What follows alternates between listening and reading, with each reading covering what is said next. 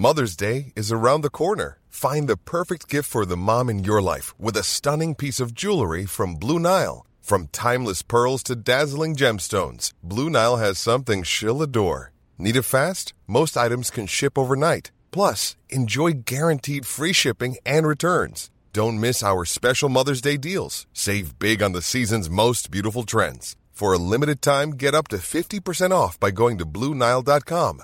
That's Bluenile.com. Ahora inicia A la Una con Salvador García Soto. Transmisión especial. Hoy transmitimos desde la 45 quinta edición de la Feria Internacional del Libro de Palacio de Minería. A la Una con Salvador García Soto. Transmisión especial.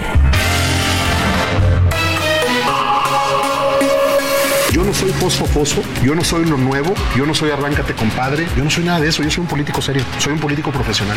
Pero reitero, esta ciudad es una ciudad progresista, no se está derechizando, no se está empanizando. ¡No a la imposición! ¡No a la imposición! Hasta hoy a las once y media de la noche, los ciudadanos mexicanos deberán solicitar visa para entrar a Canadá hay este, una protección especial en las columnas, se cubren para que no dañen, se hacen estudios para no afectar el subsuelo. Así no podemos seguir en un estado de inseguridad total, ¿no? Ya no es posible tener estas situaciones,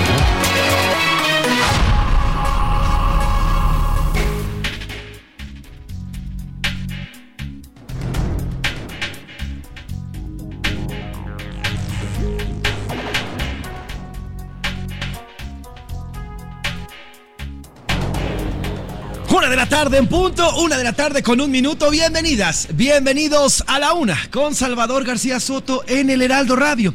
A nombre del titular de este espacio, el periodista Salvador García Soto, que en unos minutos estará como siempre aquí con usted desmenuzando, explicando y además informándole lo más, lo más importante que ha ocurrido en las últimas 24 horas que nos dejamos de escuchar y también a nombre de este, de este gran equipo que hace posible este espacio y servicio informativo. Yo lo saludo con muchísimo gusto. Yo soy José Luis Sánchez Macías y le vamos a informar en esta tarde de jueves, jueves 29 de febrero del 2024. Ahora sí cerramos este, este mes de febrero, un mes que, mire, si enero se nos fue como si hubiera tenido 60 días, febrero parece que tuvo 15, se nos fue volando el mes, se nos fue rapidísimo, a pesar de que es año bisiesto y a pesar de todo, bueno, pues estamos aquí informándole y cerrando con usted este segundo mes del 2024. Hoy, hoy tenemos el placer y el gusto, como cada año, de transmitir, de hacer este espacio radiofónico de estar presentes en, a la una en la Feria Internacional del Libro del Palacio de Minería. Un aplauso para esta gran feria, una de las más importantes, más longevas de nuestro país, pero además una de las más trascendentes. La organiza la Universidad Nacional Autónoma de México a través, Universidad Nacional Autónoma de México, a través de su Facultad de Ingeniería y estamos en la edición número 45. Sinaloa es el estado invitado en este año. Y bueno, pues hay una vasta, una increíble vasta oferta literaria, pero a veces hay presentaciones, pero además también hay autores, en fin, todo un abanico que se presenta en esta enorme, en esta gran feria del libro, pero sobre todo también, y lo que siempre le decimos, muchos chavos, muchos jóvenes paseando entre los pasillos, viendo qué se llevan, qué libro les gusta, qué libro vienen a buscar, pues eso es muy interesante, familias completas también, y bueno, muchos jóvenes de diferentes escuelas que vienen a visitar este hermoso palacio de minería ubicado en la calle de Tacuba, número 5, aquí en el centro histórico de la Ciudad de México. Bueno, pues estamos aquí presentes. Si usted quiere pasar a saludarnos, estamos justamente prácticamente en la entrada del Palacio de Minería, entrando a esta gran feria. Y desde aquí vamos a transmitirle y vamos a informarle. Todo lo que ha ocurrido es un jueves bastante movidito. Estamos cerrando el mes bastante moviditos. Y bueno, pues vamos a informarle. Y ya le digo, desde aquí, desde la, de la edición número 45 de la Feria Internacional del Libro del Palacio de Minería. Tenemos 28 grados centígrados en la capital. El calor sigue pegando duro y fuerte aquí en la Ciudad de México. Vamos a llegar hasta los 30 grados centígrados. No se prevén lluvias, no se prevén nublados. Así que bueno, las, recomendaciones que le hemos estado dando a lo largo de esta semana siguen siendo las mismas. Eh, hidrátese bien con agua, no con refrescos, ni jugos, ni bebidas azucaradas. Tome o coma eh, frutas de temporada. Use ropas ligeras. Use, use lentes. Si usted sale a la calle, lentes. Bloqueador solar es importantísimo. De un factor mayor a 50 tiene que utilizarlo. Así que cuídese mucho. El sol es bueno, es pura vitamina, pero también en exceso nos puede hacer daño. Así que a cuidarse, eh, evitar también eh, actividades fuera, eh, sobre todo entre las 11 de la mañana y 4 de la tarde, para evitar insolaciones y demás. Fíjese, Monterrey va a tener 35 grados hoy, Guadalajara 34 grados hoy, en la zona de la laguna 32 grados centígrados, Sonora también se están quemando 34 grados centígrados, bueno, en Chiapas, ¿qué le digo? 37 grados, a nuestros amigos de Mérida 39 grados Celsius también están disfrutando el caloricito, diría, diría Alexa, y bueno, pues Campeche, Veracruz y Acapulco también están por arriba de los 28 grados centígrados, así que bueno, pues el calor, el calor sigue eh, pegando bastante bien. Y pues el día de hoy la música se la vamos a dedicar al año bisiesto. ¿Por qué? Porque hoy es 29 de febrero, hoy es un año bisiesto y se la vamos a dedicar este año. El año bisiesto es aquel que tiene 29 días de febrero. Y usted se preguntará por qué, por qué cada cuatro años se cumple un día 29. Bueno, pues es que la realidad es que la Tierra no da una vuelta completa en 365 días al Sol tarda exactamente 365 días, 5 horas, 48 minutos y 56 segundos. Estas 5 horas, 48 minutos y 56 segundos, cuando las suma usted y las multiplica por 4 años, bueno, nos da la cantidad de 24 horas exactas. Entonces, de esta forma, en este calendario que nosotros utilizamos, logramos adecuar y a cerrar perfectamente el ciclo para iniciar un nuevo ciclo temporal. Esto nos ha ayudado no solamente a disfrutar y a vivir eh, las estaciones, como, bueno, ahorita con el cambio climático ya las estaciones andan medio locas, pero bueno, en teoría es para disfrutar y poder, poder eh, segmentar correctamente al año. Así que el año bisiesto se acaba el día de hoy con este 29, 29 de febrero. Mire, algunos datos de los años bisiestos. Según, según datos del INEGI, en México hay cerca de 40 mil mexicanos que nacieron un 29 de febrero. 40 mil mexicanos siendo esta la fecha menos común para nacer, aunque en el acta de nacimiento de alguien del año ya naciste un 29 de febrero, eh, está como 29 de febrero, es común que lo celebren el primero de marzo o el 28 de febrero sus cumpleaños. En el mundo hay cerca de 5 millones de personas que nacieron un 29 de febrero, apenas 5 millones nada más. Y la probabilidad de que una persona nazca en un año bisiesto es una entre 1500. Una entre 1500 es la probabilidad de nacer en un año bisiesto, en un 29 de febrero. Y bueno, pues así está. Y de esta forma vamos a dedicarle este jueves la música a los años bisiestos y a todos aquellos bisiestos también que cumplen años el día de hoy y que los felicitamos y los abrazamos con mucho gusto. Hoy van a poder celebrar su cumpleaños como se debe. Sin nada más que decir, ¿qué le parece si le entramos de lleno a los temas que traemos el día de hoy? Porque se viene bastante movidito este cierre de febrero. Ahora sí viene lo chido a la una, con Salvador García Soto.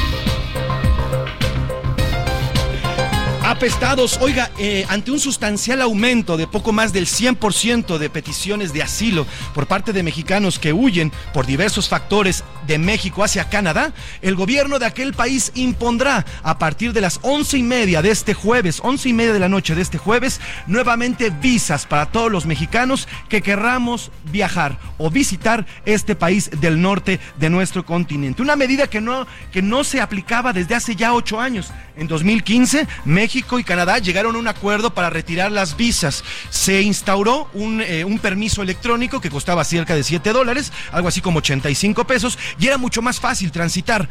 Hoy, a partir de este jueves, de este jueves 29 de febrero, se va a instaurar un visado para todos aquellos mexicanos que quieran visitar a Canadá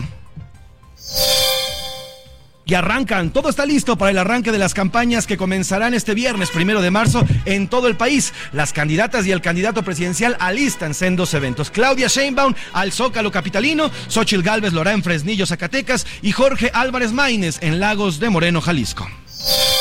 Oiga, y a medias, este jueves fue inaugurado el tramo 5 norte del tren Maya que correrá desde Cancún hacia Playa del Carmen. Se trata uno de los dos de los dos tramos más criticados y polémicos por lo que significó su construcción desde eh, la destrucción de la selva, grandes kilómetros de selva, hasta la destrucción también de ríos subterráneos. Le voy a contar cómo fue esta inauguración.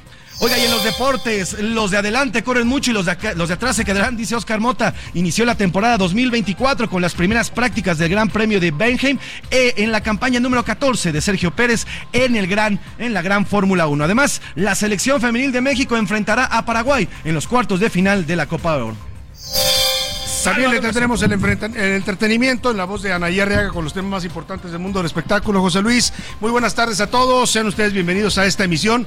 Estamos comenzando esta transmisión especial, ya lo decía José Luis Sánchez, desde el Palacio de Minería, uno de los edificios diría yo, más bellos de la Ciudad de México, este eh, excelso palacio que hoy alberga la Feria Internacional del libro del Palacio de Minería, una de las ferias más antiguas y más tradicionales, no solo en la Ciudad de México, sino a nivel, a nivel nacional. Mm, comenzó el 22 de febrero, terminará este próximo lunes 4 de marzo, así es que pues le queda este fin de semana para darse una vuelta a la Feria Internacional del Libro, recorrer los pasillos, ver las novedades editoriales, conocer autores, platicar con ellos, escuchar sus conferencias, en fin, todo lo que se mueve en una feria como esta no son solo libros, es también conocimiento, arte, entretenimiento, un sinfín de cosas las que puede encontrar. Vemos muchos jóvenes, José Luis, eh, llegando a la Feria Internacional del Libro, jóvenes estudiantes que vienen a pues a presenciar este evento tan importante. Y bueno pues agradecemos mucho a los organizadores de esta Feria Internacional del Libro eh, que depende de la Universidad eh, Nacional Autónoma de México, pues el habernos invitado una vez más. Son ya varios años los que tenemos viniendo a transmitir desde aquí. Siempre es un gusto, un placer y un privilegio, como decimos, eh, pues siempre estar aquí en este espacio cultural y editorial tan importante para la ciudad y para el país. Y siguen los calores, José Luis.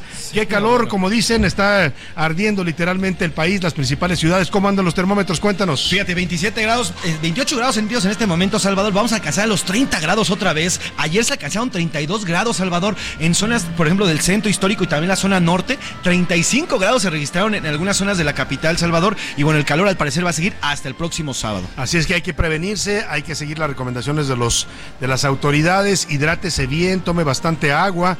No, no refrescos, no bebidas azucaradas, agua. Eso es lo que nos hidrata y es lo más saludable para este calor. Evita exponerse a las altas temperaturas, no haga ejercicio al aire libre, por lo menos no en horarios donde el sol es intenso, póngase bloqueador solar, protéjase de estos niveles de calor que estamos teniendo en una onda extraordinaria de calor que ha confirmado la Comisión Nacional del Agua, totalmente atípica. Normalmente en este país las ondas de calor comienzan a registrarse a partir de marzo. Bueno, pues ya casi es marzo, dirá el calor, se nos adelantó por una semana. Y la música, ya lo decías José Luis, la música vamos a dedicarla al año bisiesto. Hay muchas canciones que hablan del 29 de febrero, de los años bisiestos, porque son pues son algo particular, algo especial, no, no ocurren eh, cada cuatro años y bueno, pues muchos utilizan esta metáfora para hablar de amor, de desamor, de confusión en la vida, en fin, vamos a estar oyendo canciones interesantes que hablan de este 29 de febrero y del año bisiesto que estamos viviendo el día de hoy. Con ya el resumen de noticias, vámonos directo, si le parece, en esta transmisión especial desde la Feria Internacional del Libro del Palacio de Minería. Vámonos directo a la información que usted debe conocer el día de hoy. Estas son las de cajón en A la Una.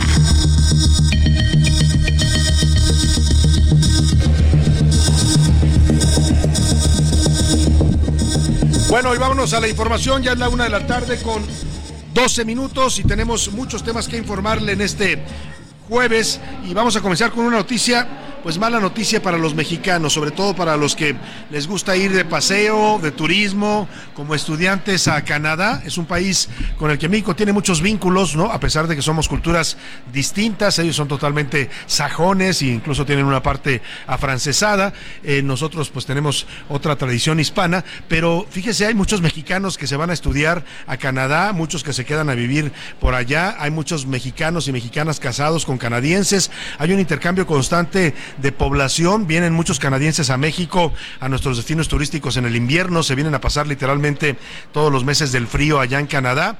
Pero bueno, pues ahora, después de eh, que en el 2016 nos habían quitado este requisito de pedir una visa para poder viajar a Canadá, el gobierno de Canadá, el gobierno de Justin Trudeau, decide que los mexicanos deben de volver a contar con un visado para poder entrar a Canadá. Un requisito que pues es tomado como una especie de desaire, de desatención, así lo interpretó el presidente López Obrador, se queja de esta decisión que está tomando el gobierno de Justin Trudeau, dice que a lo mejor pues están molestos por algo que no sabe qué es. La realidad es que pues Canadá maneja su política migratoria pues como cualquier país, ¿no? De manera autónoma, algo detectó, algún flujo intenso de mexicanos, no sabemos cuál es la causa, tampoco lo han explicado, están por dar una conferencia en la embajada de Canadá en México. A las 2 de la tarde comenzará una rueda de prensa para explicar estos eh, nuevos requisitos que usted tiene que cumplir para viajar a Canadá. Y también espero que expliquen los motivos por qué de pronto Canadá,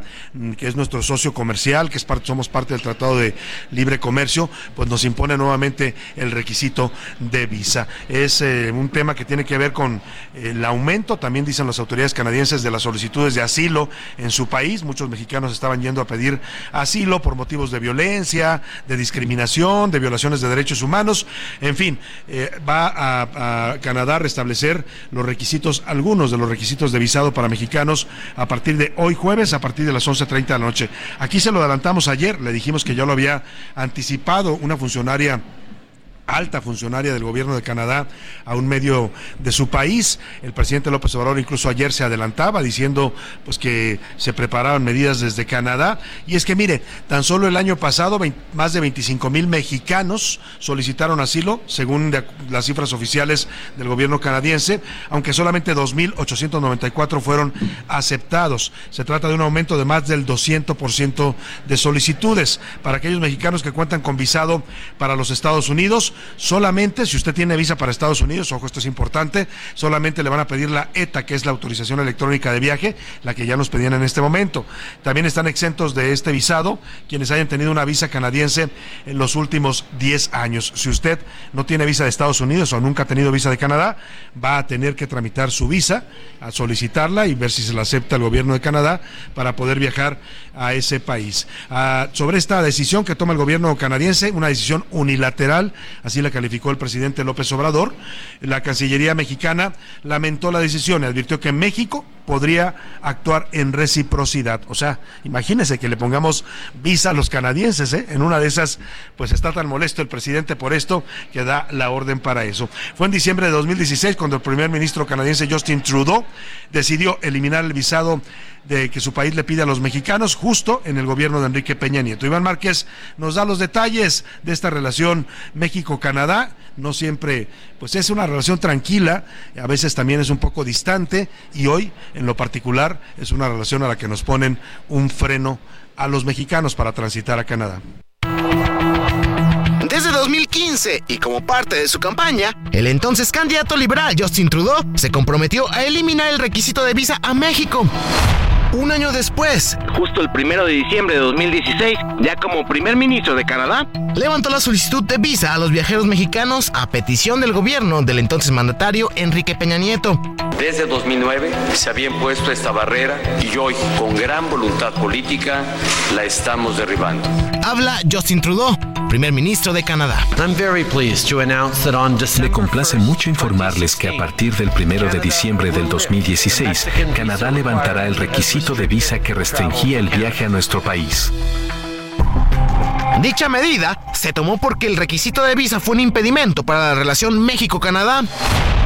Además de esto, se aplicó el programa de autorización electrónica de viaje, mejor conocido como ETA, para estadías cortas de hasta seis meses, es decir, para visitas de negocios, actividades turísticas o de tránsito, aunque no se necesitaba con automóvil, tren o barco. Tenía un costo de 7 dólares canadienses, es decir, poco más de 100 pesos. Pero tras 8 años, Canadá volverá a pedir visa a los ciudadanos mexicanos a partir de las 11.30 de la noche de este jueves. Así lo confirmó Mark Miller, ministro de Migración de Canadá. Hasta hoy a las once y media de la noche, los ciudadanos mexicanos deberán solicitar visa para entrar a Canadá. U obtener una autorización electrónica de viaje si cuentan con una visa americana de no inmigrante válida o han tenido una visa canadiense en los últimos 10 años y están viajando por vía aérea o pasaporte mexicano. Esto se impone ante el aumento exponencial de las peticiones de asilo. En 2008, casi 10.000 mexicanos solicitaron asilo, mientras que en 2023 fue de 25.000, es decir, un aumento superior al 100%. Los ciudadanos que tengan una visa estadounidense de no inmigración válida o que hayan tenido una visa canadiense en los últimos 10 años podrían solicitar con autorización de viaje electrónica con una vigencia de 5 años. Cifras gubernamentales revelaron que 4 de cada 10 viajeros mexicanos se verán afectados, mientras que para los que buscan un permiso de trabajo o estudio, esto no se modificará. Sin embargo, el gobierno de México, a través de la Secretaría de Relaciones Exteriores, mostró su preocupación ya que asegura que habían otras opciones antes de esta medida. Así, Canadá volverá a pedir visa a los mexicanos ante el aumento de solicitudes. Para la una con Salvador García Soto, Iván Márquez. Bueno, pues ahí está la información y vamos a hacer contacto en este momento y le agradecemos mucho que nos tome la llamada con eh, Francisco Suárez Dávila. Él es ex embajador de México en Canadá. ¿Cómo está, don Francisco? Un gusto saludarlo. Muy buenas tardes. Salvador, con mucho interés y muchas gracias por, la entrevista, muy privilegiado. ¿eh? Se lo agradezco yo también, embajador. Pues cuéntenos, eh, ¿cómo, ven, ¿cómo ve esta medida? Usted estuvo representando a nuestro país allá en Canadá, es la segunda vez que nos imponen visado y bueno, pues está este dato de que muchos mexicanos están tratando de pedir asilo en Canadá. Es, es, absolutamente crónica de una muerte anunciada. Yo llegué a la Embajada de Canadá en 2013 y terminé en 2016. En 2009 Harper había impuesto ya eh, una, una visa a los mexicanos por exactamente las mismas razones. Es decir, un número que había venido aumentando de, de eh, de mexicanos que pedían asilo, en, muchas ocasiones agencias de viajes o abogados poco escrupulosos que decían, esta es una oportunidad para, para viajar como turista a Canadá y que el fisco canadiense te pague, era 300 dólares de, de cuota al mes, eh, porque tardaban alrededor de seis meses en, en, decidir si había, si daban el, el asilo o no. Bueno, esto se vuelve a presentar, se, se vuelve a presentar otra vez este, y yo que era perfectamente previsible y anticipable que esto iba a suceder. Eh, los americanos eh, habían ejercido presión sobre los canadienses porque eh, mexicanos llegaban con un sistema relativamente flexible a Canadá y de Canadá se pasaban a Estados Unidos. Entonces había también presión de Estados Unidos como la hubo entonces. O sea, es exactamente, es exactamente lo, mismo. Escenario. Pues el mismo escenario. Ahora, yo creo que eh, efectivamente, bueno, esto sí hubo dos misiones, como se ha comentado en la prensa, dos, dos misiones de la, Cancillería, y hay que ponerlo en la justa, en la justa perspectiva. Sí, afortunadamente, eh, se, eh, se respeta la visa para algunas categorías muy importantes. Uno, para los que tienen visa americana. Esto no es insignificante. Mexicanos que tienen visa americana son del orden de, de 10 millones. Esos 10 millones no tienen problema. También los mexicanos que tienen eh, una visa canadiense antigua, pues de, hace 10 años o por ahí, eh, también tampoco tienen problema. Eh, tampoco están exentos también un poco los estudiantes. Hay números crecientes de, de mexicanos que van a estudiar a universidades canadienses. Esto se ha también promovido. Y hay un programa muy exitoso, habéis olvidado, de los trabajadores agrícolas temporales. Este es un programa que tiene 50 años y son alrededor de 30 mil eh, agricultores mexicanos que van a trabajar a, Canadá con, con derechos eh, sociales bastante importantes, o sea, se les da vivienda, se les da eh, salud, se les entra bajo el sistema de, bienestar social canadiense. Y eso ha caminado bastante bien. Todo eso se respeta. Eh, como ya dijo el presidente el día de hoy, 40% son realmente los que podrían ser eh, afectados. Eh, los turistas mexicanos a Canadá no, no son insignificantes, hay, hay, muchos aliados. que A mí me tocó dar la pelea con Harper de 2013 a 2016. Y sí logramos que Harper metiera exactamente estos paliativos. Si tienen visa americana no pasa nada, si tienen eh, visa canadiense no pasa nada, si viajan por avión no pasa nada. Eh, y bueno, ya había eh, ya nos concedió excepciones, que son las que está metiendo ahorita. Lo mismo, Harper bajo presión nuestra y del presidente Peña y todo el mundo este, hizo concesiones. Y este y son las que están actualmente, eh, pues, vigentes. Ahora, don Francisco. Y entonces que, es, absurdo, ¿sabe qué? Eh, Canadá es un país de grandes migrantes, de muchos migrantes, eh, y asilados, pero migrantes muchísimos. Sí se habla, 103% de incremento, qué barbaridad, 133% de incremento, pero eso es pasar de, digamos, de, de 10 mil o por ahí a, a 20, bueno, lo que están diciendo ahorita, 17 o 23 mil. Pues no es nada. Es decir, los números absolutos no son nada. 10 mil o 27 mil no es nada. Turistas mexicanos que viajan en, en avión a, Canadá se miden en, en, en, en, varios eh, muchos más cientos de miles los mexicanos que viajan a, a, Canadá por, por avión, ¿verdad? Entonces, yo que, eh, ahora, nada más agrego un último punto que es importante. Aquí lo que está pasando es el pernicioso efecto político del movimiento hacia la derecha en muchos países. Ya sabemos por lo que está haciendo Trump en Estados Unidos, pero Canadá es un poquito una muestra de, lo mismo. Eh, este problema está surgiendo en parte por, por presiones del, del premier de la, de la, provincia de Quebec. El candidato principal, que muy probablemente también pueda ganarle a Trudeau, es el candidato Pointièvre, que es es muy conservador, es, es, quebecois, pero muy conservador. y, y, es lo mismo, los conservadores están contra de la migración. Don Francisco nos va a cortar, nos va a cortar la, don Francisco nos corta la guillotina, pero si usted me puede aguantar el corte, regresamos para concluir sí, como se debe esta plática. Heraldo Radio, con la H que sí suena y ahora también se escucha. Estamos de vuelta a la una con Salvador García Soto. Transmisión especial desde la cuadragésima quinta edición de la Feria Internacional del Libro de Minería.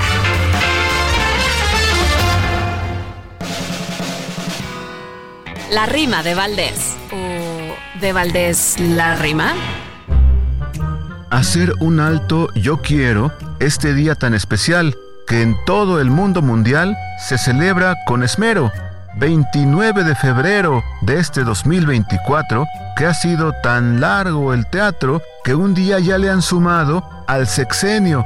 ¡Qué manchado! Hasta me quedé de a cuatro. Tenía que ser en este año el de Hidalgo. No hagan esto. ¿Por qué nos tocó bisiesto? ¿Para hacer un día más daño? Estaba bien el tamaño del año para terminar. ¿Será un día más de robar? Como en todos los sexenios. Hasta para eso hay ingenio ni este día había de faltar. Es broma, no me hagan caso. Cada cuatro años se suma y cumpleañeros se abruman, pues su fiesta es un fracaso. No falta quien en su ocaso resulta que es quinceañero, es tragaños y ratero, pero poco festejado, pues así les ha tocado. Abrazo a los cumpleañeros. La noción de años bisiestos se remonta a la antigua Roma y ha evolucionado a lo largo de los siglos. Sin embargo, la práctica de añadir un día extra tiene antecedentes históricos y ha sido utilizada por diversas culturas para mantener la coherencia entre el calendario y los eventos astronómicos.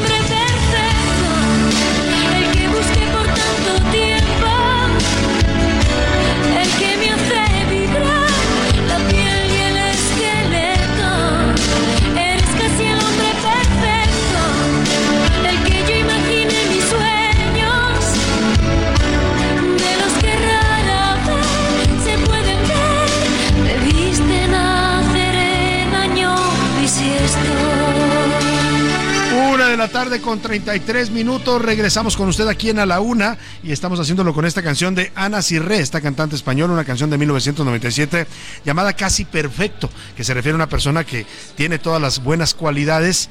Es tan raro, dice un hombre tan con tantas cualidades, dice Ana Cirré, que debió nacer en un año bisiesto. Bueno, pues estamos hoy celebrando la música del año bisiesto que estamos teniendo en este 2024 en un 29 de febrero. Felicidades. Más adelante les dedico unas mañanitas a todos los que cumplen años en este 29 de febrero. Por lo pronto escuchemos un poco más de la voz dulce y suave de Ana Cirré y seguimos con más para usted aquí en la Laguna. Eres casi el hombre perfecto, el que yo imaginé en mis sueños, de los que rara vez se pueden ver. Debiste nacer en año bisiesto. A la una, transmisión especial. Seguimos con usted en esta transmisión especial desde el Palacio de Minería en la Feria Internacional del Libro de este palacio que organiza la Universidad Nacional Autónoma de México, una de las más importantes ferias y más antiguas también en la Ciudad de México. Oiga, eh, eh, vamos a retomar la plática con don Francisco Suárez Dávila, ex embajador de México en Canadá. Nos estaba comentando don Francisco, pues que le parece que se repite un poco el escenario de 2016 cuando se logró quitar el visado a los mexicanos, que hay excepciones importantes que van, benefician a los mexicanos que tienen visa estadounidense o que ya han tenido visa canadiense. Yo le quiero preguntar por la reacción que hoy tiene, bueno, desde ayer, de hecho, el presidente López Obrador había anticipado un poco lo que venía, pero lo hace en un tono como de reproche, como de reclamo. Dice el presidente que pues algo debe estar molestando al gobierno de Canadá para que nos impongan esto, pero él lo toma como un tema más político y también la posición de la Cancillería mexicana que dice que México podría tomar eh, pues acciones similares. Nos, nos podemos imaginar a México pidiéndole visa a los canadienses. Mire, es- es- eso sería simplemente un disparate y sería darnos un balazo eh, en, el, en el pie. Eh, a México vienen literalmente millones de turistas eh, canadienses y, y bueno, esto pues no tiene absolutamente ni ningún ningún sentido ningún sentido hacerlo, ¿verdad? Eh, a mí me preocupa más eh, eh, a mí me preocupa más otro otro aspecto que se está dando ahorita que va totalmente en la dirección equivocada de cómo debemos ir. Eh, me parece que obviamente, incluyendo para platicar sobre este y otros temas de gran trascendencia, el, el presidente debe de ir a la cumbre eh, de América del Norte que precisamente se celebra en Quebec. Si no va el presidente a esta cumbre, es una bofetada a los canadienses eh, con una reacción eh, efectivamente muy, muy exagerada y muy equivocada, porque el presidente lo que tiene que ir es justamente allá a platicar sobre todos estos temas que son importantes, la migración, la seguridad, etcétera, etcétera. Si no, el riesgo que estamos corriendo es la centroamericanización de México. Es decir, que Estados Unidos y Canadá diga, bueno, Centroamérica empieza en el río Bravo, ¿verdad? Entonces eso me parece que sería un, un grave error. Yo creo que hemos descuidado la relación con, con Canadá eh, y yo creo que al contrario, Canadá debe ser un contrapeso. Por- al, al entrar al Tratado de Libre Comercio, eh, que eh, Mulroney se convenció de que, de que entraba porque Canadá actuaba con, con gusto como, como un contrapeso a, la, a la relación con, con Estados, Unidos. Eso yo creo que tenemos que preservarlo, ¿verdad? Sin duda alguna, ver a Canadá como un aliado y no como un, pues no sé, adversario. Eh, un algo no, no, raro, no, no se puede aquí pensar en ninguna. Yo creo que a, a Canadá, la verdad, el, el tema del, del famoso tema del, del artículo de New York Times a, a Trudeau le viene absolutamente, le viene Wilson, ¿verdad? No, no, no es Claro. un tema que le importe para Pues sí, nada. No tiene nada que ver con eso, ¿no? No tiene nada que ver con eso, ni, ni tiene por qué tomar una, una, una represalia de este tipo por, por esta, por esta, por, Por esta, esta razón. Pues Eh, la verdad, yo sí. de, los tres años que estuve como embajador en Canadá, que empecé en dos- 2013, yo realmente me tocó una cruzada de 2013 a 2016 y finalmente, la verdad, toda, yo me regresé a México después de que habíamos logrado con Trudeau, presidente, primer ministro electo, que nos quitara las visas. Bueno, pues Este, está. Pues vuelve ahora este requisito, pues ni modo, como dice Volvemos usted. ahora exactamente a lo mismo. Yo creo que ha habido negligencia eh, de parte nuestra porque este problema se veía venir y creo que también este esto debió haberse negociado con tiempo eh, con los con los canadienses. por la vía diplomática. Pues le agradecemos mucho, don Francisco Suárez Dávila, su punto de vista sobre estos temas. Es un gusto saludarlo también y bueno, pues estaremos atentos y consultándole sobre temas en los que usted tiene sin duda una opinión importante. Con mucho gusto y con mucho respeto. Aquí yo que es otro caso, eh, otro que hace alusión a su gran columna. Esto es un caso de serpientes y escaleras, ¿eh? pues sí, hoy nos Pero tocó bajar, ¿no? pero hay que esperar la, la- la escalera. abajo, ¿eh? Así es, así es. Muchas gracias, don. Francisco. Le agradezco mucho, pues, que esté muy bien. Un abrazo a don Francisco Juárez Ávila, ex embajador de México en Canadá, 2013-2016. A él le tocó justo, eh, ya lo mencionaba, dar esta batalla para que nos quitaran la visa a los canadienses. Lo logramos en 2016, pero hoy el abuso de los mexicanos, hay que decirlo. Demasiados mexicanos yendo a Canadá. Mire, vamos a hacer contacto justamente con Edgar Ledesma. Él es un reportero, trabajó aquí con nosotros en el Heraldo Radio, en el Heraldo Media Group. Hoy vive en Canadá y nos da su punto de vista desde allá. Él está en Vancouver, Canadá, sobre qué piensa de esta medida. Eh, efectivamente, muchos mexicanos que viven allá y radican allá por distintos motivos han detectado pues un incremento inusual en la llegada de mexicanos que no solo van de turistas, sino buscan quedarse a vivir como asilados en Canadá. ¿Cómo estás, Edgar? Te saludo con gusto allá en Vancouver. Cuéntanos tu experiencia desde allá, desde esta ciudad canadiense. Buenas tardes. ¿Qué tal, Salvador? Muy buenas tardes. Te saludo con mucho gusto a ti y a la audiencia de la UNA del Heraldo Radio. Así es, esta, esta nueva medida impuesta por el gobierno de Canadá ha sorprendido poco, hay que decirlo, a los mexicanos. Acá ya llevábamos tiempo escuchando cerca de hace dos meses comenzaron los rumores de que posiblemente podrían poner una a solicitar visa a los mexicanos que deseen visitar este país. Hoy finalmente llegó este día que ya se hizo eh, oficial. Por otra parte, hay otros mexicanos eh, que ven esto como una buena medida, ya que en los últimos años han visto cómo ha habido este aumento de mexicanos, pero ellos señalan que son mexicanos que no vienen con la mejor actitud o la mejor con la intención de igual llegar y trabajar o llegar y tener una mejor calidad de vida, sino que llegan a realmente pues a, no cumplir con las normas y con las leyes de este país y es algo que tampoco es bien visto por la comunidad mexicana acá. Si te parece, veamos la opinión de Jesús Castro, un eh, trabajador de un restaurante mexicano. Conozco varias personas que, por ejemplo, no pagan el, tren, se lo brincan, este, en el bus nomás le echan puras monedas de 10 centavos y ni el dólar ajusta, ni se meten. Entonces, nosotros hemos ido ganándonos eso. Y es esto por lo que el lado conservador aquí en Canadá, el Partido Político Conservador, ha criticado mucho a Justin Trudeau y también por la presión por parte del gobierno de Joe Biden a Trudeau para implementar mayores políticas rigurosas en cuanto a las visas a los mexicanos acá en Canadá.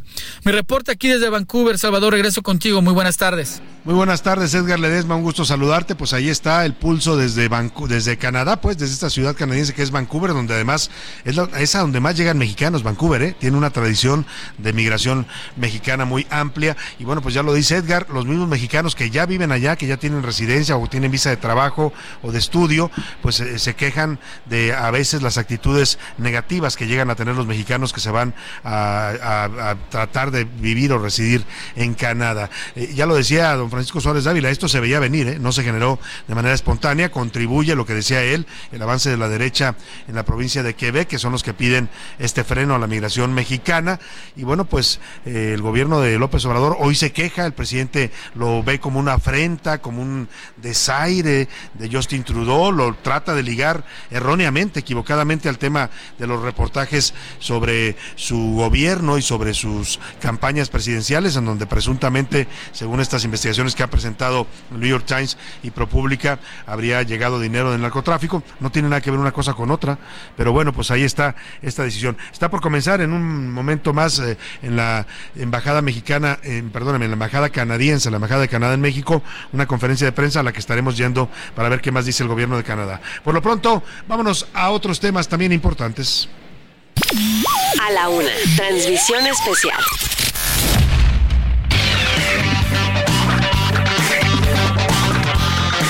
Vámonos a más información. Eh, se cumplen ya cuatro días de fuertes movilizaciones, protestas, actos también a veces de vandalismo por parte de familiares y amigos de los 43 normalistas de Ayotzinapa. El miércoles fue en la Secretaría de Gobernación, donde aventaron petardos. El martes bloquearon parte de Periférico Sur eh, eh, por lo menos en cuatro horas. Hoy están los normalistas de Ayotzinapa afuera de la Secretaría de Relaciones Exteriores, aquí muy cerquita de donde estamos transmitiendo, en la zona de la Alameda Central y han realizado pintas arrojando también petardos a las instalaciones de la Cancillería. Ahí se encuentra Javier Ruiz, reportero del Heraldo Media Group, y nos informa. Javier, te saludo, buenas tardes. Hola Salvador, ¿qué tal? Saludo con gusto, excelente tarde. Y efectivamente, Salvador, pues es cuarto día y cuarto día que no son recibidos por parte del gobierno federal. Exigen en esta ocasión dos puntos, audiencia con el presidente y también pues que se sea extraditado justamente eh, Tomás Herón, justamente ese exdirector de la Agencia de Investigación Criminal que se encuentra pues en Israel. Hace unos días pues entrevistado y justamente pues de acuerdo a lo que nos mencionó Vidulfo Rosales que están exigiendo pues que sea extraditado hacia pues México, una manifestación que al inicio parecía bastante pacífica, prácticamente fueron los últimos minutos cuando comenzaron a realizar pues pintas y también pues aventar diferentes eh, petardos, diferentes cuetones a la fachada de la Secretaría de Relaciones Exteriores, la que se encuentra ubicada sobre la calle de Independencia, exactamente a espaldas de la avenida Juárez. Afortunadamente, eh, personal que se encontraba en el interior eh, resguardaron la zona, a pesar de que hay unas vallas metálicas, pues eh, lograron todavía pues eh, aventar, arrojar pues estos eh, petardos, rompieron pues prácticamente todos los cristales que se encuentran en la parte de, delantera de esta entrada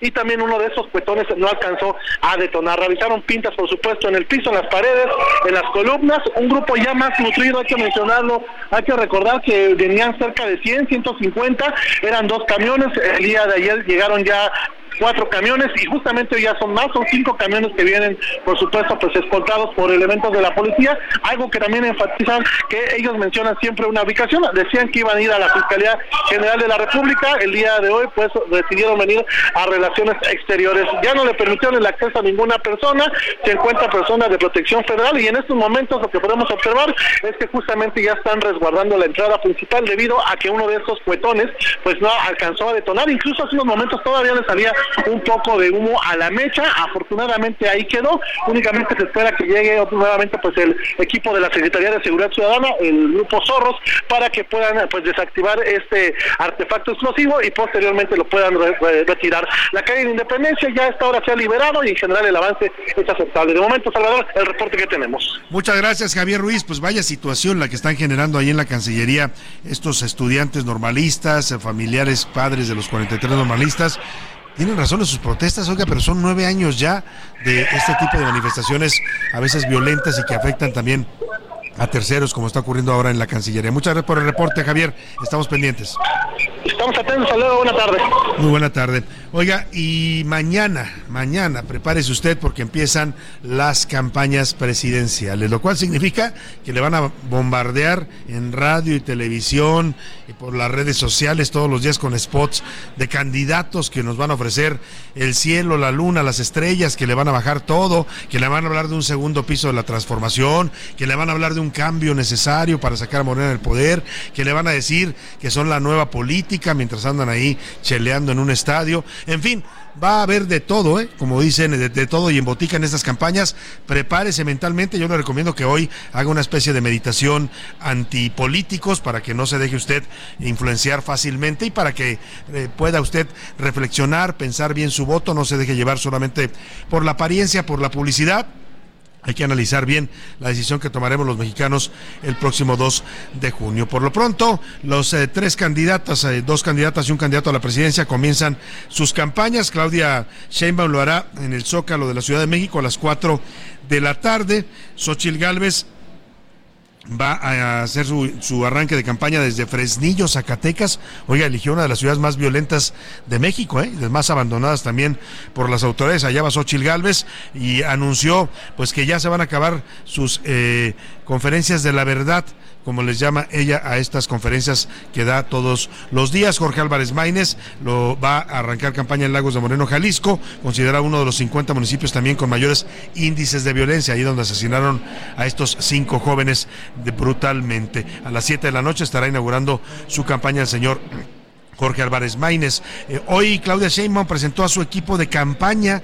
Vamos rápidamente hasta el Hotel Marriott. Ahí se encuentra Marco Fragoso. Presentó ya al equipo oficial de campaña que lo va a acompañar en estos dos meses de proselitismo para antes de llegar a la elección presidencial. Marco, te saludo. Buenas tardes. Salvador, buenas tardes, qué gusto saludarte. Hoy se presentó el equipo de campaña de Claudia Sheinbaum, candidata presidencial por la coalición Seguiremos Haciendo Historia. Las llamadas corcholatas salieron premiadas, pues ahora formarán parte de su equipo de campaña. Este equipo se compone de Mario Delgado como coordinador general de campaña, Citlali Hernández, coordinadora de enlace con mujeres, Adán Augusto López, coordinador político, Tatiana Cloutier, de voceros, Marcelo Ebrat reapareció como coordinador del vínculo con organizaciones civiles y mexicanos en el exterior. Estela Damián será coordinadora de defensa del voto, Gerardo Fernández Noroña será el vínculo con organizaciones sociales, Renata Torrent será el vínculo de diálogos por la transformación, Ricardo Monreal será el coordinador de enlace territorial, Olivia Salomón y Ana María Lomelí será coordinadora con el enlace empresarial, Manuel Velasco coordinador de alianzas, Regina Orozco de vínculo con organizaciones culturales y artistas y César Yáñez coordinador de agenda de giras. En su mensaje Claudia Sheinbaum señaló que no comparte la visión de inseguridad en el país y detalló las actividades que tendrá cada semana en el periodo de campaña. La primera semana vamos a hablar del tema de seguridad. Entonces, sea en la Ciudad de México o en alguno de los estados donde estemos, vamos a presentar los temas centrales. Además, vamos a hacer de dos a tres eventos diarios, eventos masivos, dependiendo del lugar. Marcelo Ebrard se pronunció sobre las filtraciones que en los últimos días han salido desde Estados Unidos. La motivación de esto tiene que ver en primer término con el tiempo. Se dice que la política es tiempo y es para incidir en el proceso electoral. No puede haber otra respuesta. Salvador, agregar que de una vez los morenistas pidieron disculpas a la gente por los bloqueos a la circulación que se van a registrar mañana en el inicio de campaña de Claudia Sheinbaum desde el Zócalo de la Ciudad de México. El reporte y regreso contigo. Buenas tardes. Y vaya que va a haber bloqueos, Marco Fregoso se está anunciando una concentración, dicen que 250 mil personas van a traer, y digo van a traer porque las están trayendo de camiones de toda la República en algo que, bueno, pues nadie explica de dónde salen los recursos y cuánto nos cuesta o cuánto le cuesta a la candidata morenista eh, hacer tremenda movilización desde todos los puntos del país. Vamos a hacer contacto, precisamente le comentaba de Jorge Álvarez Maínez, candidato de Movimiento Ciudadano a la presidencia de la República, que arranca su campaña mañana en Lagos de Moreno, Jalisco, este pueblo de los Altos de Jalisco. Y en la línea telefónica tengo el gusto de saludar a Laura Ballesteros, ella es coordinadora de la campaña de Jorge Álvarez Maínez por MC. Laura, un gusto saludarla, muy buenas tardes.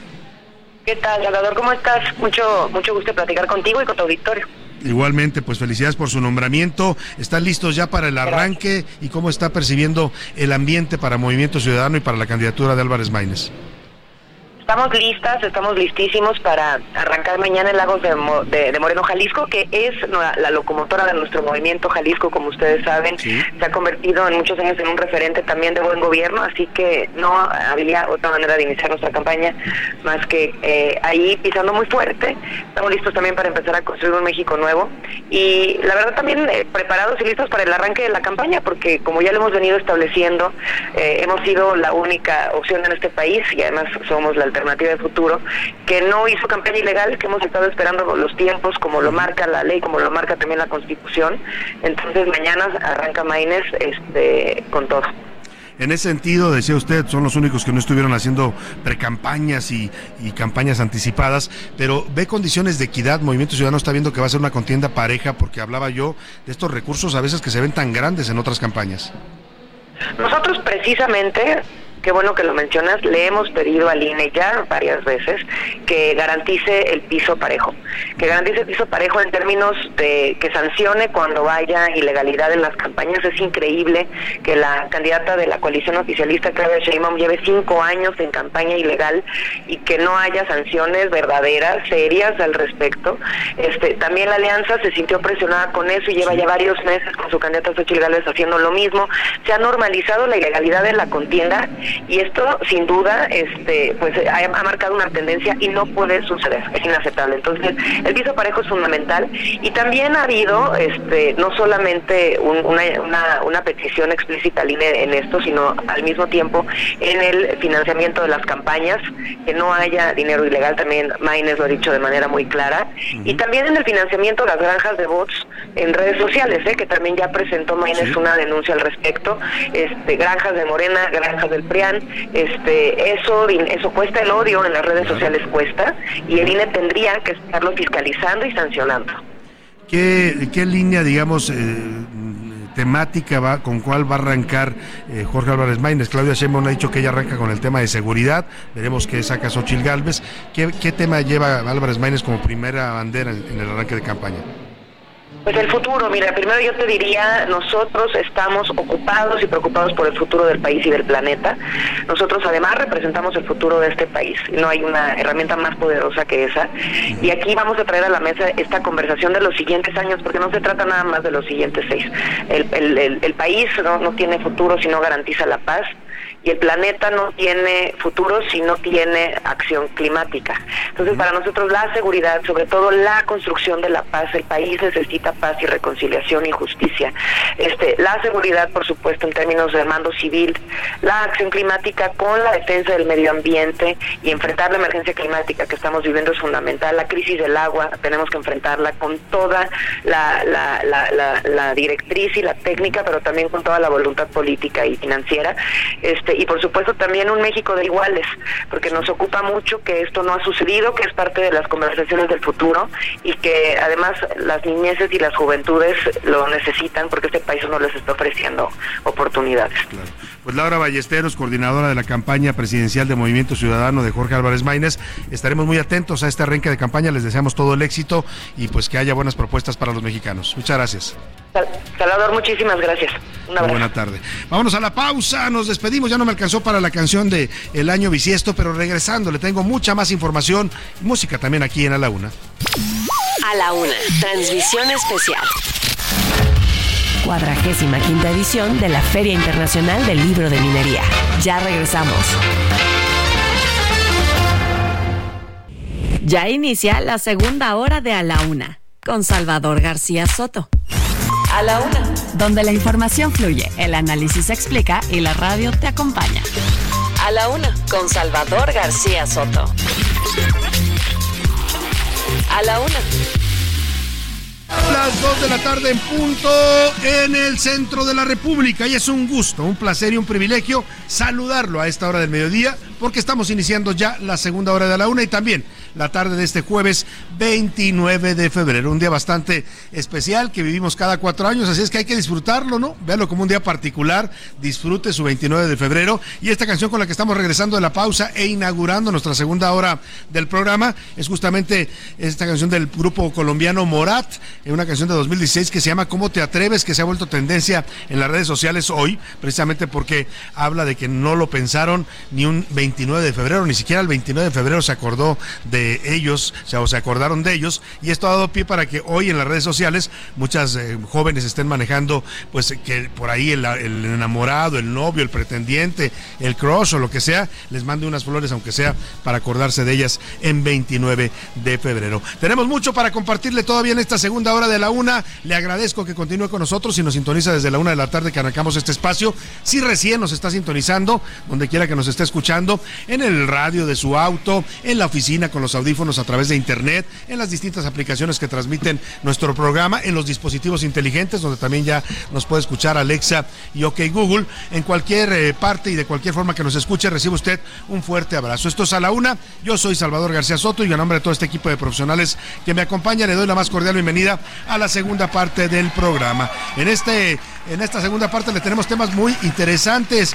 Oh, eh, José Luis Sánchez platica, nos vamos a contarles la historia de un ciudadano polaco al que le apodaron el Tom Hanks de Cancún. ¿Por qué el Tom Hanks de Cancún? Así es, Salvador. Se trata de un hombre llamado Filip Roger Zelensky, así se llama. Es un ciudadano polaco con residencia permanente en México. Pero fíjate que pasó un todo, todo un calvario y les vamos a contar la historia. El señor llegó a nuestro país, aún así con una residencia ya permanente en México, y fue detenido durante 22 meses en el aeropuerto de Cancún. Fue detenido por las autoridades migratorias de México que lo consideraban una amenaza porque había sobre su nombre una ficha de Interpol. Le vamos a contar la historia completa. Lo interesante es que estuvo 22 meses viviendo varado en el aeropuerto de Cancún. Había una película de Tom Hanks así, ¿no? Exactamente, La Terminal se llamaba La esta Terminal. película. Y bueno, pues le dicen el Tom Hanks, porque precisamente como Tom Hanks en esta película vivió en el aeropuerto, así lo hizo este señor Philip Rogers. Él ya logró salir afortunadamente, pero imagínese usted vivir 22 meses en un aeropuerto, o sea, pues eh, casi dos años estuvo viviendo en el aeropuerto, literalmente se bañaba ahí en los baños, se aseaba, pues ahí comía, ahí dormía, era porque lo tenían retenido las autoridades, también en alguna parte lo pasaron a un centro migrato- migratorio de México y él ha dicho que los centros migratorios de México son peor que estar en la cárcel. Le vamos a contar la historia. También tragedia, en Oaxaca localizan cuerpos de cinco comuneros que combatían un incendio en San Lucas Chiaviani, esto en Tlacolula, en los valles centrales de Oaxaca, que estaban reportados como desaparecidos desde la tarde del miércoles. Lamentablemente, en México, a la gente que se detiene, que se dedica a defender los bosques, a cuidarlos, pues en muchos casos los terminan asesinando los talamontes y el crimen organizado. Y a medias, este jueves fue inaugurado el tramo 5 norte del tren Maya, que va a correr desde Cancún hasta Playa del Carmen. Este es uno de los temas más polémicos, José Luis, por lo que pues ha significado el, ataque a la selva maya. Así es, Salvador, el tramo 5, el, tanto el norte como el sur. Bueno, ahorita el sur, en teoría, debería estar parado porque hay. ¿Hay una orden teoría, judicial? Hay una orden judicial, pero bueno, siguen trabajando y el tramo 5 norte, que es el que se inaugura el día de hoy, forma parte de este tramo que tumbó árboles, eh, le puso en la torre también a los acuíferos subterráneos, en fin, tuvo muchísimas, muchísimas eh, polémicas alrededor y hoy ya se, ya se inauguró por fin eh, en esta inauguración a cachitos del tren Maya. Y vamos a tenerle también los deportes con Oscar Mota. ¿Qué nos vas a contar más adelante, Oscar Mota? Mi querido Salvador García Soto, desde la Feria Internacional del Libro, ya tenemos para ello una entrevista importante, ya tenemos nuestros libros, tenemos que contarles que ya, ya, ya hay rival para la selección femenil mexicana y también ya se inauguró la Villa Olímpica de cara a los Juegos Olímpicos de este año. En un momento más nos informará Oscar Mota. También tendremos el entretenimiento con Anaya Arriaga, que nos va a contar sobre los audios que se filtraron de Cristian Castro. Oiga, les enviaba audios a mujeres y bueno, incluso ya está entrando en planes de boda con su novia. Vaya polémica en la que está envuelto el señor Cristian Castro. Nada nuevo para él. ¿eh? Ya tenemos mucha información para compartir en esta segunda hora, muchos temas, historias, noticias, entrevistas. Quédese en la una, se va a informar, se va a entretener y procuraremos, siempre lo hacemos de corazón, que la pase usted lo mejor posible mientras escucha este programa. Vámonos directo a la información. Escuchamos un poco más de esta canción de Morat, que le decía, hoy todas las chicas están reclamando ramos de flores en 29 de febrero a partir de la letra de esta canción. A la una. Con Salvador García Soto.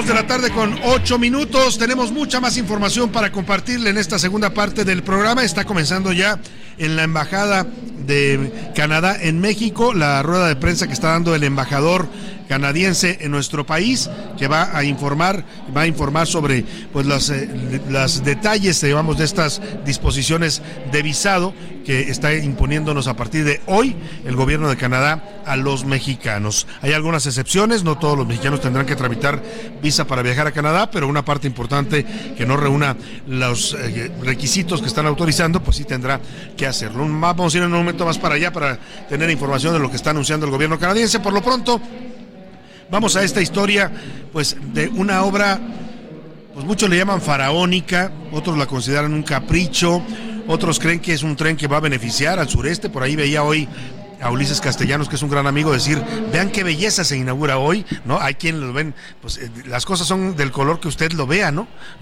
A él le parece una belleza el tren que va atravesando la selva, que ha mm, mm, pues eh, partido los hábitats de los jaguares, de muchos animales que viven en la selva, que ha penetrado las cavernas con acero y con concreto, que ha contaminado los mantos freáticos, que han puesto en riesgo todo este equilibrio ecológico. Hay gente que lo ve así y es válido, ¿eh? para ellos es una obra muy importante. Hay otra gente que cree que es un ecocidio, que, que es una obra que no tiene viabilidad, que no tuvo estudios ni siquiera técnicos adecuados, que va a terminar dicen algunos y ya auguran que puede terminar teniendo accidentes. En fin, el caso es que hoy se inauguró uno de los tramos más controvertidos del tren Maya, esta obra prioritaria del gobierno de López Obrador. Eh, comenzó el primer viaje a las 11 eh, con a las 11 con 57 de la mañana de este día.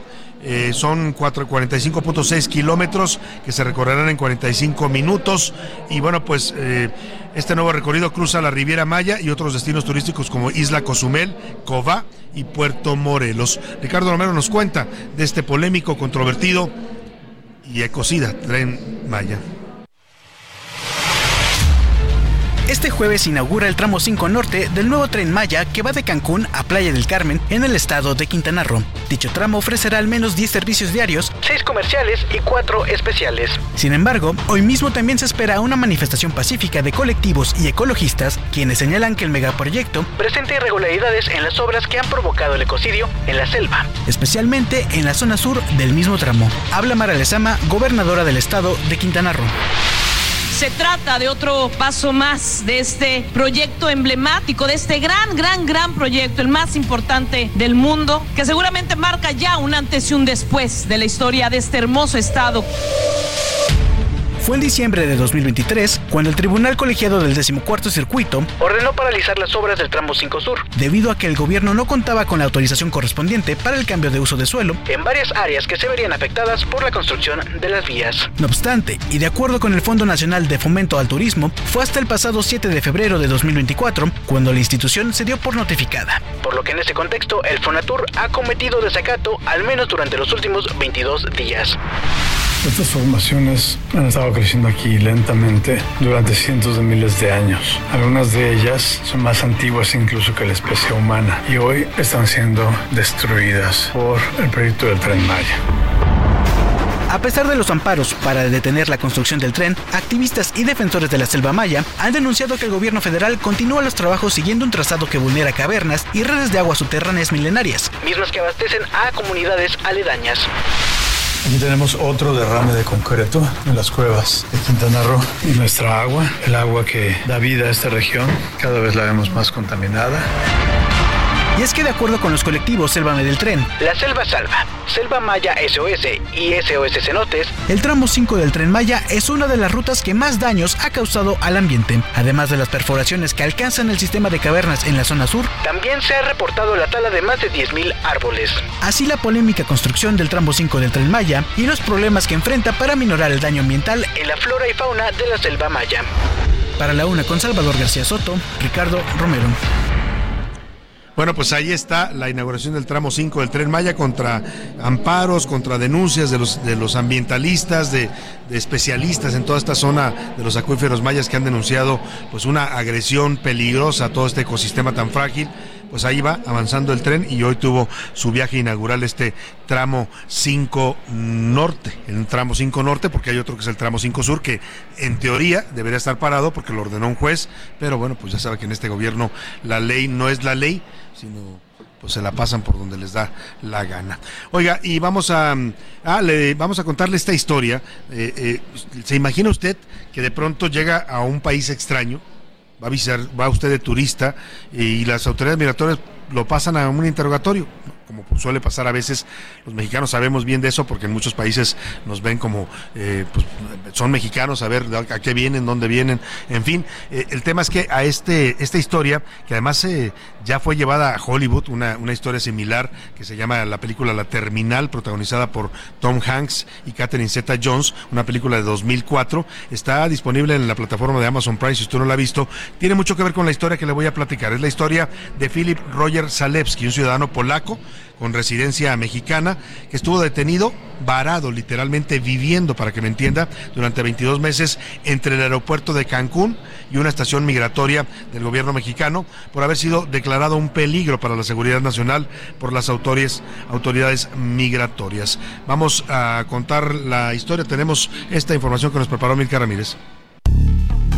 Philip Roger Zalewski, un ciudadano polaco con residencia permanente mexicana, estuvo detenido durante 22 meses entre el aeropuerto de Cancún y una estación migratoria tras ser considerado un peligro para la seguridad nacional por tener una ficha roja de Interpol por presunto lavado de dinero emitida por el gobierno polaco. Zalewski es residente desde el 10 de septiembre del 2020 y fue detenido en 2022. Agentes migratorios le quitaron la tarjeta de su residencia.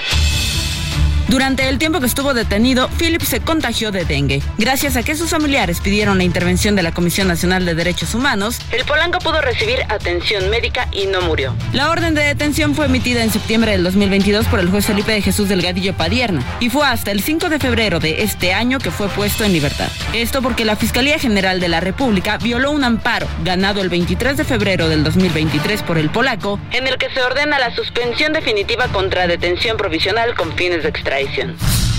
La Fiscalía General cometió otras irregularidades. Para librar la orden de detención, la Fiscalía omitió informar al juez Delgadillo Padierna en septiembre del 22 que la Fiscalía de Varsovia pide detener a Philip tres meses para investigarlo. Y al ser eso ilegal, se presentó una nueva nota diplomática, lo cual también es ilegal, en la que se elimina esa información.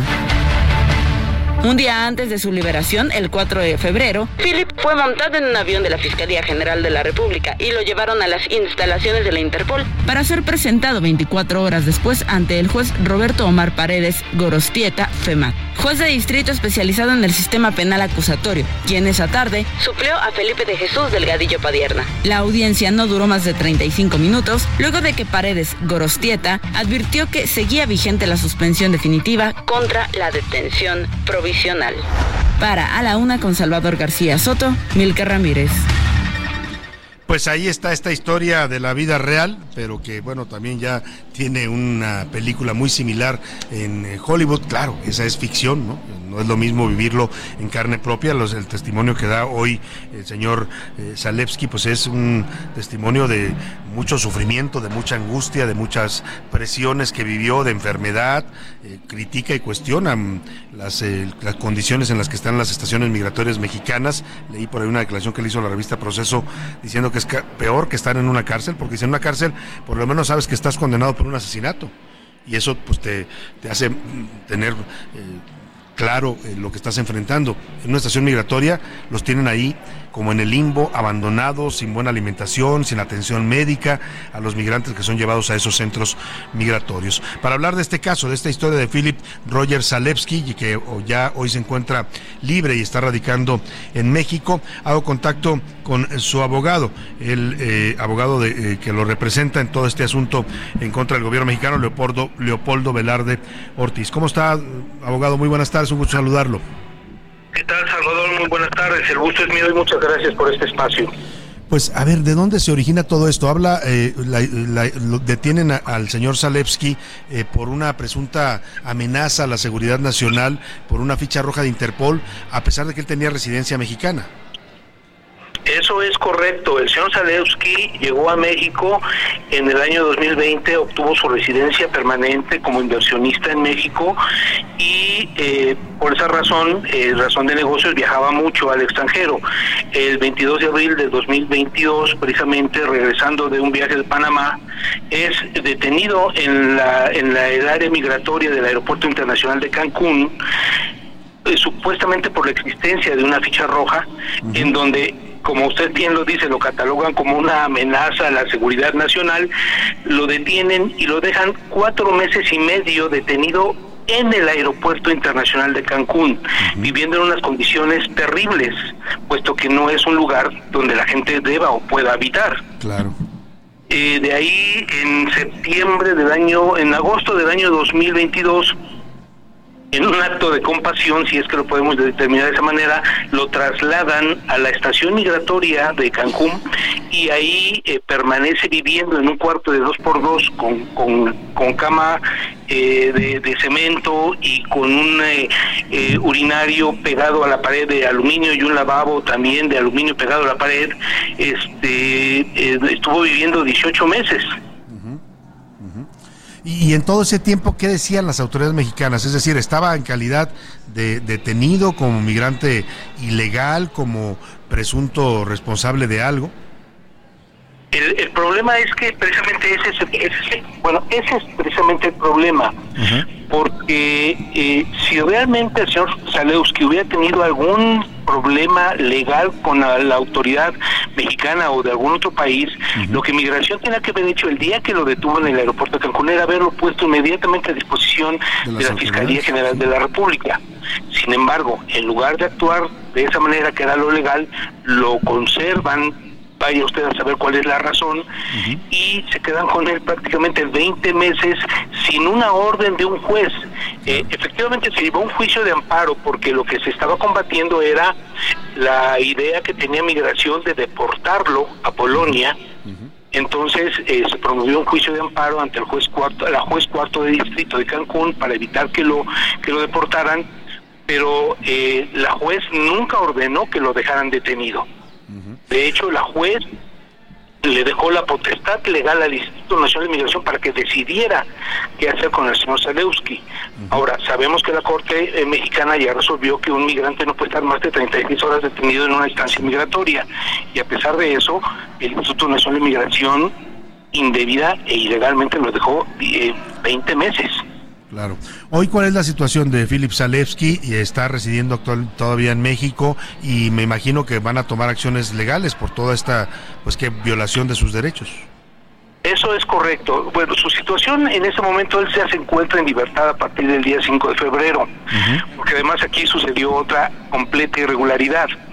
El día 4 de febrero, el Instituto Nacional de Migración en la estancia migratoria de Cancún, de manera eh, graciosa, le dicen que ya lo van a dejar libre, eh, lo ponen en la calle y estando en la banqueta de la- del propio instituto, llegan los agentes de Interpol México, lo detienen con una orden de detención provisional con fines de extradición obtenida en septiembre de 2022, o sea, la orden ya tenía más de un año y no la habían ejecutado. Y en ese momento lo detienen, lo trasladan a la Ciudad de México y es presentado a un juez de distrito en el reclusorio sur, donde afortunadamente podemos presentarle al juez que la orden de detención provisional tenía una suspensión definitiva dictada por un juez de distrito de la Ciudad de México y por esa razón el juez ordena la inmediata libertad del señor Philip Roy Zalewski. Él se encuentra ahorita libre eh, en la Ciudad de México y estamos este, haciendo las acciones legales necesarias para regularizar su situación eh, migratoria, porque siendo el residente permanente en México, resulta, digo, y esto nos enteramos por el juez cuarto de distrito de Cancún, el Instituto Nacional de Migración le dio una autorización, entre comillas, para entrar a México como turista, lo cual es completamente irregular si tenía su residencia permanente. Claro, pues él tenía residencia, no tenía por qué tener ningún otro tipo de permiso turístico. Pues vamos a estar atentos a las demandas que emprendan y bueno, al desenlace de esta historia lamentable que le tocó vivir a este ciudadano polaco y estaremos, si nos lo permite, consultándolo, abogado. Con mucho gusto yo estaré a sus órdenes. Muchas gracias. Es Leopoldo Velarde Ortiz, abogado de Philip Roger Zalewski, este ciudadano polaco con residencia en México que estuvo detenido, varado durante dos meses entre el aeropuerto de Cancún y la estación migratoria de, eh, pues del gobierno mexicano que se ubica en esa zona del país. Vamos a otros temas importantes. Vamos a información de último minuto. Vamos, es- está ya comenzando la conferencia de prensa que le había anunciado y se le había anticipado.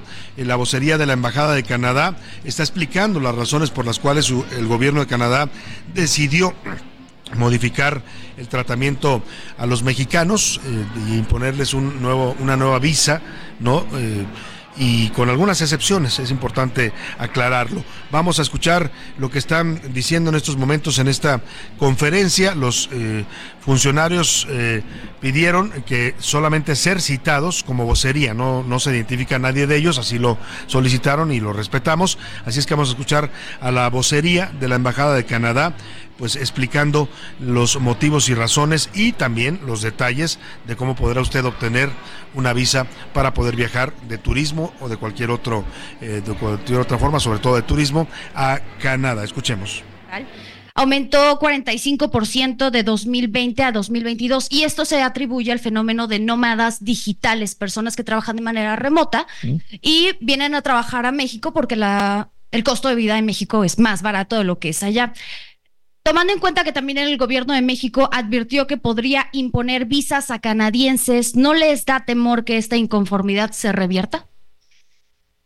Como mi ministro dijo hoy en la mañana, México es un país soberano y tiene derecho a tomar las medidas que quiere en cuanto a la migración hacia su país. Pero sería directamente una afectación para canadienses que buscan un costo de vida más barato en México trabajando de manera remota en Canadá.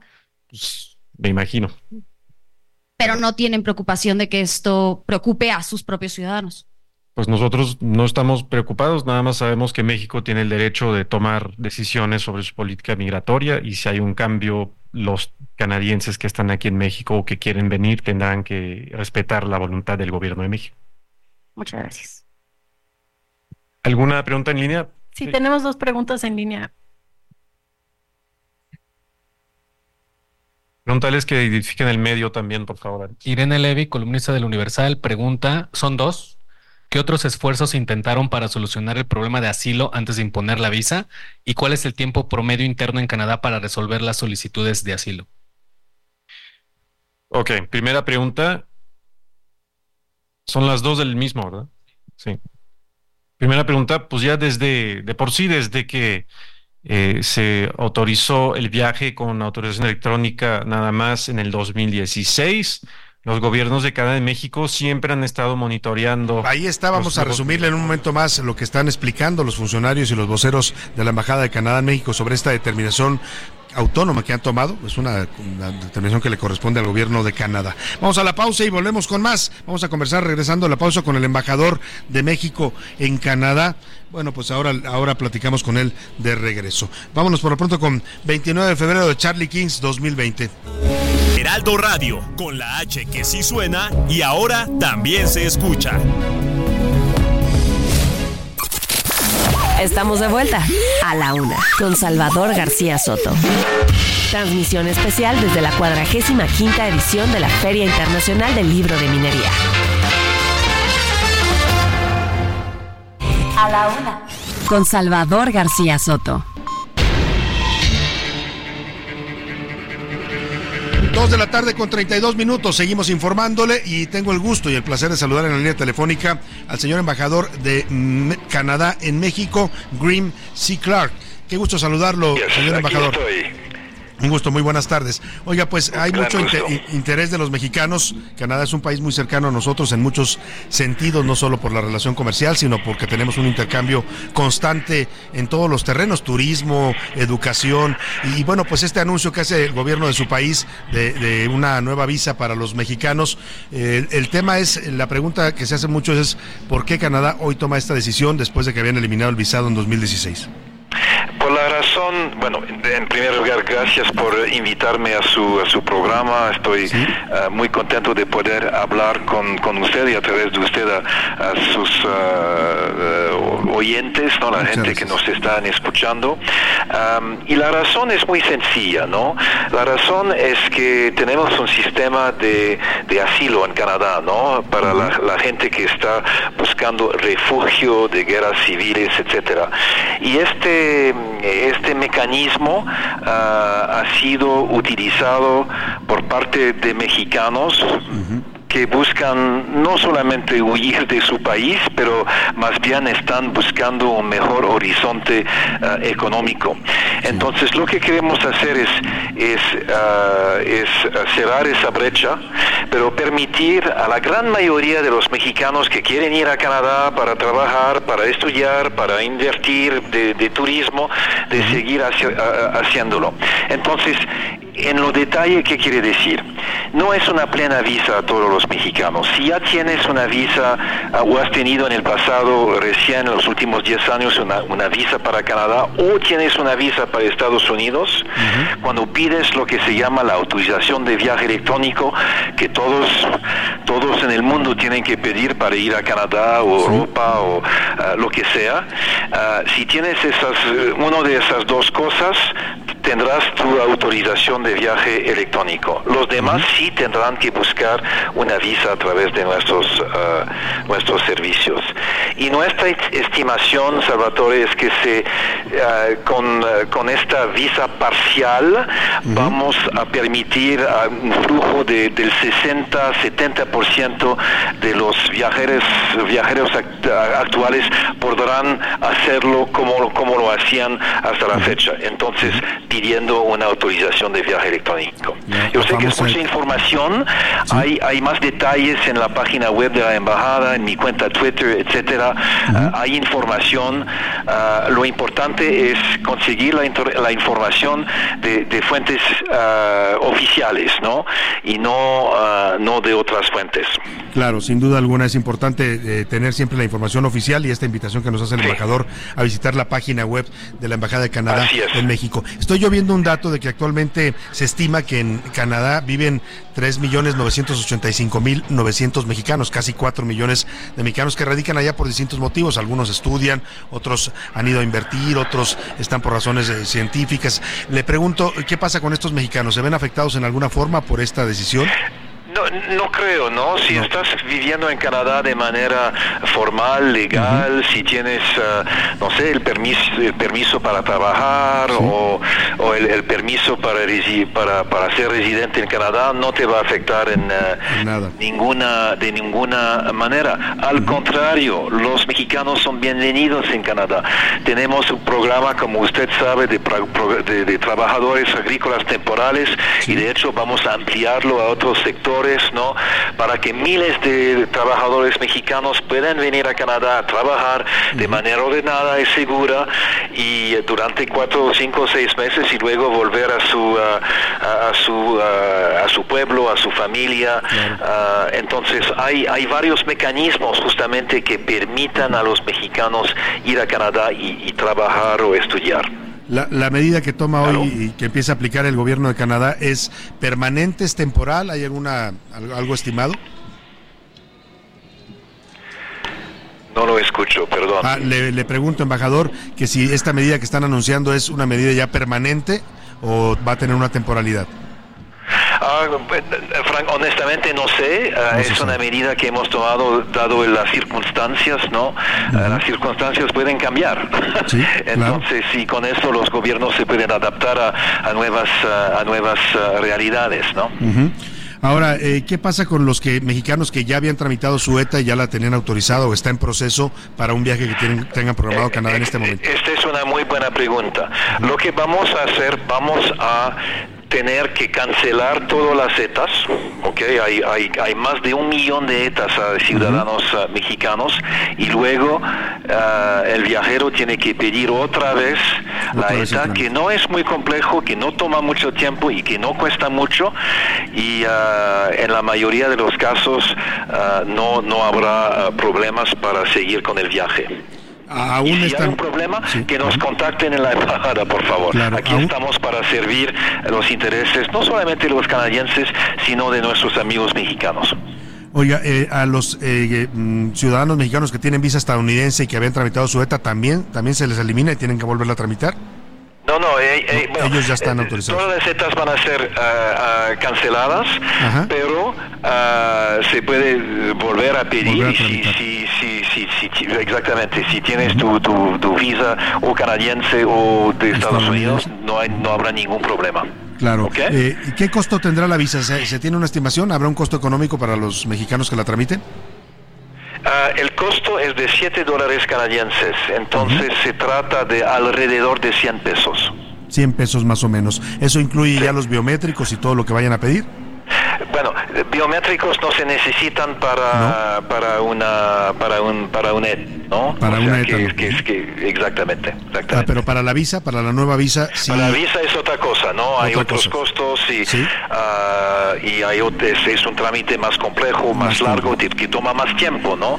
Y esto lo entendemos. Yo sé que habrá frustración ah, por eso, pero esta es la realidad de, de- de manejar flujos migratorios, ¿no? Y ustedes tienen una dinámica similar en su frontera sur con, con gente de, de otros países que quieren o pasar por el territorio mexicano o quedarse en México también, ¿no? Entonces, los gobiernos frente a esta dinámica tenemos que buscar soluciones a la vez ágiles, pero también para proteger a nuestros países y, y esto lo entendemos, ¿no? Totalmente de acuerdo, es una decisión autónoma de su país, la política migratoria. Le quiero preguntar solamente finalmente, ¿ese- ¿esa decisión es solo eso, una decisión de política migratoria? Se lo pregunto porque el gobierno mexicano ha reaccionado un poco eh, eh, mo- incómodo, ha dicho, lo ha tratado de vincular a temas políticos. Incluso hay una versión de la Cancillería que dice que podrían también poner visa México a Canadá. O sea, estamos eh, mal enfocando este asunto por como lo toma el gobierno de México. Eh, bueno, siempre, siempre hay, eh, no sé, eh, sensibilidades, ¿no? en este en este tema. pero honestamente la decisión la tomamos solamente porque teníamos esa dinámica de, peticiones de asilo y que el sistema nuestro no podía aguantar las peticiones mexicanas en ese sentido. La, relación que tenemos con México, a pesar de lo que del tema que estamos tratando, Ah, es una excelente relación, ¿no? De, mucha complicidad, de mucha complementariedad en varios temas, ¿no? Y estoy seguro que vamos a seguir en ese camino. Y si me apura, embajador, incluso de cariño, ¿eh? Porque hay un cariño especial de México, México por los canadienses y también cuando uno está allá siente ese cariño de los canadienses. completamente recíproco, ¿no? Nosotros, ah, nosotros, bienvenidos los mexicanos a mi país. Muchas gracias, embajador. Pues le agradecemos que nos dé esta información importante para muchos mexicanos que tienen interés en viajar a Canadá. Muchas gracias, embajador.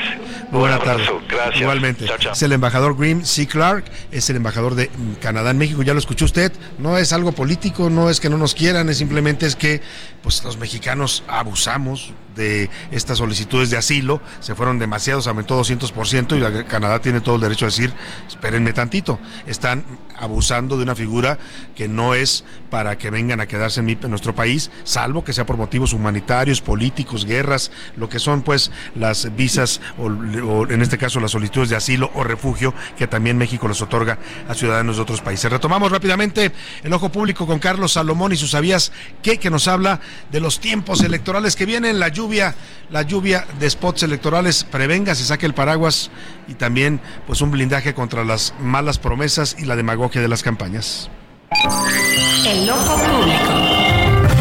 En A la Una tenemos la visión de los temas que te interesan en voz de personajes de la academia, la política y la sociedad. Hoy escuchamos a Carlos Salomón en Sabías que. El ojo público. Salvador, vivimos días de muchas elecciones. A donde se voltea a ver hay anuncios y espectaculares. Las redes sociales y los medios tradicionales están inundados de nombres, propuestas y muchas promesas para acabar con cualquier problema que tenga la población. Muchas elecciones y mucho dinero legal e ilegal circula del norte al sur del país. Gorras, playeras, camiones, mítines, promotores del voto y de personas, todo el país está inmerso en las elecciones. La gente recibe de un partido y de otro. Es en tiempo de elecciones, cuando regalan todo y de todo. El dinero no falta. Es increíble la magia del tiempo electoral. Y para no variar, y encuestas de todos los colores y sabores, unas reales y otras patito, tratando de inducir al voto y creando estados de ánimo a favor de uno u otro personaje. Tiempo de elecciones, donde muchos tienen la receta para problemas que han acompañado a los mexicanos en las últimas décadas. Pero en este proceso electoral hay candidatos o candidatas que aseguran que la solución está en sus manos y que basta con votar por ellos para que ocupen un cargo de elección popular para que la respuesta se dé y se resuelvan esos problemas. Elegiremos presidente o presidenta de la República, nueve gobernadores, senadores, diputados federales, diputados locales, alcaldes, está todo el país inmerso en una nueva elección que definirá el próximo 2 de junio quiénes nos gobernarán. Dinero y ganas no faltan en los candidatos y muchos buscarán su reelección aunque no la merecen. Pero esto es México, un México que siempre está en elecciones. Salvador, muchas elecciones y mucha gente pobre, jóvenes sin futuro y viejos sin apoyos e indígenas olvidados. Ellos ven pasar elección tras elección. Hay muchas elecciones, Salvador. ¿Y qué crees? Muy, pero muy pocas soluciones. A la una. Con Salvador García Soto.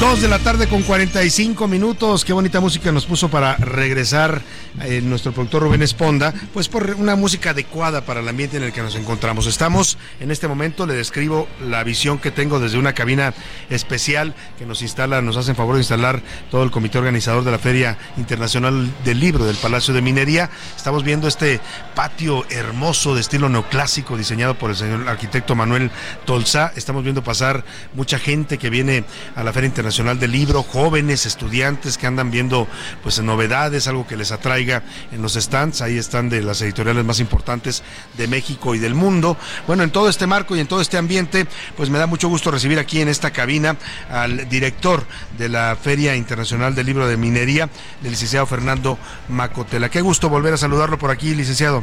Muchas gracias, el gusto, ahora sí que el gusto es mío. Muchas gracias, oiga, eh, estábamos comentando, le estaba yo preguntando antes de entrar al aire, ¿cómo van en este estos días llevan ya casi una semana de que se inauguró la feria, vamos al último fin de semana. ¿Cuál es el balance que hace usted hasta el momento de esta segunda edición post pandemia, no? Porque apenas así es, así es, así es. La verdad es que estamos muy contentos, estamos muy satisfechos. No eh, queremos, este eh, celebrar antes de tiempo porque las cosas no se acaban hasta que se acaban. Totalmente. Pero todo va por muy buen camino. Todos los indicios que tenemos hasta ahora ha habido mucho público las eh, actividades tienen mucho público, las actividades, eh, te comentaba yo hace un momento de las estrellas, bueno, pues están a reventar. Cuando vienen escritores eh, famosos, autores, reconocidos, ¿quiénes han estado, por ejemplo, en esta edición? Bueno, ya estuvo por aquí Juan Villoro, estuvo también Rafael Pérez Gay, creo que estuvo ya también Elena Poniatowska. También. Lo que pasa es que como tenemos entre 100 y 120 actividades diarias. La verdad es que tratando hoy yo de recordar lo de hoy, se me olvida lo de ayer. Sí, claro, pues todos los días es un, programa distinto, ¿no? Así es. Con muchas conferencias, presentaciones del libro. Oiga, eh, son 45 años ya eh, y bueno, pues la hoy están invitando a un estado importante de la República, eh, como es Sinaloa, es el estado invitado por la FIL. Así es. Sinaloa estuvo hace 12 años con nosotros, Y eh, desde entonces ya nos habían impresionado porque trajeron muchas actividades, o sea, actividades para nosotros son normalmente presentaciones de libros, pero también son mesas redondas, conferencias, etcétera. Y desde entonces habían traído muchas cosas haciendo caso a nuestro llamado sobre ciencia. ¿Ya? Este, y yo, me había, yo, me, yo me había quedado muy impresionado porque trajeron un libro que era el resultado de las experiencias que científicos sinaloenses habían hecho en el desintegrador de hadrones allá en Francia y Suiza. Digo, eh, eh, en, en, México casi ni estábamos enterados de eso y ellos ya habían terminado un libro sobre las, las eh, los experimentos que hicieron allá. Y este año, como yo les dije que me acordaba de eso, hubo una mesa redonda con cuatro científicos, una dama y tres eh, profesores, tres señores, eh, intitulada Hacer Ciencia desde Sinaloa. y eh, pues yo se los agradecí mucho porque muchas veces hay jóvenes que sienten que no tienen suficiente espacio aquí o en el Sinvestav de aquí, o bueno, algunos se les hace que irse a Irapuato es muy lejos, lo cual no es tanto, y es muy conveniente hacerles ver que hay muchos lugares el país en donde pueden hacer ciencia, ¿no? Eh, claro. Sinaloa es uno de esos, ¿no? De universidades estatales que han invertido mucho en esos temas de ciencia, de cultura, de, carreras incluso novedosas, ¿no? Que a veces no tenemos acá en la Ciudad de México. Eh, eh, exactamente. Por ejemplo, hicimos este año la gran novedad, digamos, fue, ya usted sabe que nosotros organizamos ciclos de divulgación cultural, ¿no? Y hace 17 años que tenemos cada año un ciclo de divulgación científica ese año tuvimos dos ciclos de divulgación científica, porque aparte del muy acostumbrado ciclo sobre cuestiones de biología y demás, hicimos uno sobre inteligencia artificial. Entonces, el doctor Luis Pineda, del IMAS, de la UNAM, eh, con el mejor modo del mundo y con eh, una celeridad impresionante, porque se lo, se lo pedimos en marzo del año pasado. Para que lo armara y fue. Para que lo armara. Bueno, antes de terminar marzo del año pasado, ya tenía armado el ciclo, los conferenciantes y los títulos de las conferencias, que si no damos crédito. Y un tema que además para hoy, para las universidades en México, debe ser prioritario, el tema del estudio de la inteligencia artificial. Así es, ¿no? Y entonces, por ejemplo, esas cuatro conferencias pasaron el fin de semana pasado, pero como nosotros por ahí de mayo, junio mandamos la línea programática en general, entonces hubo muchas editoriales que dijeron, bueno, nosotros tenemos libros o tenemos, eh, eh, podemos montar una mesa redonda sobre inteligencia artificial, etcétera. Entonces todavía quedan desde aquí hasta la clausura. Todavía hay muchas actividades. Todavía hay muchas actividades. Lo que empezó con cuatro actividades acabó con 12 actividades y entonces, bueno, pues el primer fin de semana fue eso organizado por nosotros, por el doctor Luis Pineda y eh, ahora están las cosas que faltan, presentarán eh, muchos libros. Y hablando de Sinaloa, bueno, pues el, joven escritor eh, sinaloense Genei Beltrán, que es el director de la Casa García Márquez aquí en México, en ese momento está a, la mitad de una conferencia sobre 400 años de Luis de Camus, el, famosísimo escritor clásico portugués, ¿no? Y evidentemente que han tenido cosas sobre Enrique González Rojo, sobre Gilberto Owen, sobre Inés Arredondo, o sea, los escritores eh, clásicos, clásicos de, Sinaloa. Que hoy hay también toda una nueva generación de novelistas y gente ¿no? metida también en este tema de la literatura. Es un estado que produce mucha literatura y bueno, pues será interesante verlo aquí. Le deseamos que termine muy bien la feria, que no pase nada más que extraordinario y bueno, pues invitemos a la gente, don Fernando Macotela, a que se venga este fin de semana, ya casi comienza a disfrutar de la fil de minería. Eh, ojalá si lo hagan, recuerden que estamos en un eh, palacio que forma parte de la herencia del patrimonio cultural de la humanidad, por estar en el centro histórico de la Ciudad de México. Eh, hay, eh, les aconsejo que vengan en transporte público, vengan en metro. Hay muchas estaciones de metro aquí alrededor, muchas estaciones de metrobús y eh, cerramos hasta las 9 de la noche todos los días. Quedan todavía muchas actividades. Yo calculo que quedan todavía entre 400 y 500 actividades de pues las 1100 que, que están programadas en esta, en esta pues ojalá y se pueda usted dar una vuelta con la familia este fin de semana. Es un evento totalmente familiar en donde va a encontrar muchas novedades editoriales, muchos autores interesantes, muchas conferencias, en fin, todo lo que ya nos describió don Fernando Macatola, director de la Feria Internacional del Libro del Palacio de Minería, organizada por la Facultad de Ingeniería de la UNAM en esta 45 edición. Gracias y todo el éxito, don Fernando. Muchas gracias. Muchas eh. gracias. por ayudarnos a difundir esto. Al contrario, gracias a ustedes por invitarnos a transmitir desde aquí. Vámonos a los deportes y el señor Oscar Mota. Los deportes en A la Una con Oscar Mota. Señor Mota, que ya compró usted libros, me dicen. querido Salvador García Soto, te No, pero no te estás escuchando, permíteme. Aquí andamos, perfectísimo. Es que, querido Salvador García Soto, amigas, amigos, soy un gran día para ganar. Yo estoy como los perritos el día de hoy. Por fin me sacaste, querido Salvador. Por fin saliste, pues es Me sentí empolillado allá en la cabina. Oye, ¿qué has visto por los pasillos de la FIL que ah, anduviste ahí caminando? Es más, eh, para que lo vayas eh, describiendo.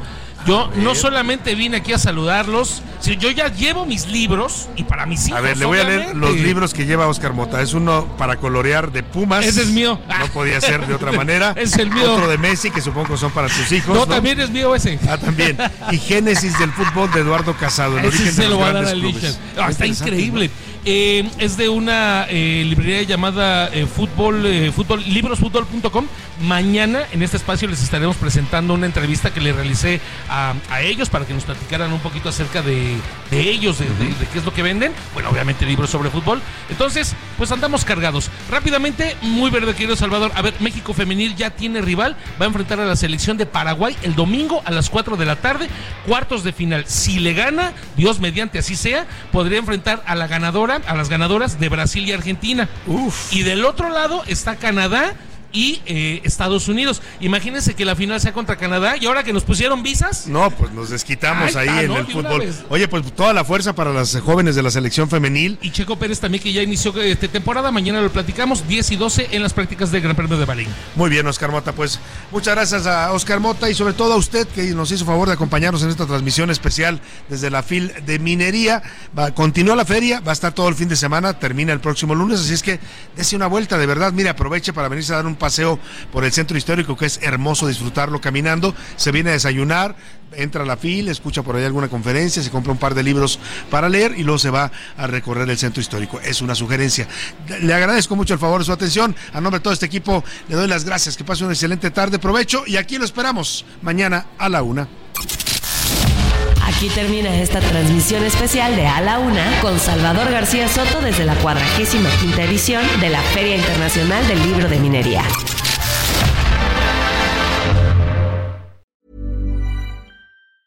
Hi, I'm Daniel, founder of Pretty Litter. Did you know cats tend to hide symptoms of sickness and pain? I learned this the hard way after losing my cat, Gingy. So I created Pretty Litter, a health monitoring litter that helps detect early signs of illness by changing colors, saving you money and potentially your cat's life. Pretty Litter is veterinarian developed, and it's the easiest way to keep tabs on your fur baby's health right at home. Go to prettylitter.com and use code ACAST for 20% off your first order and a free cat toy. Terms and conditions apply. See site for details.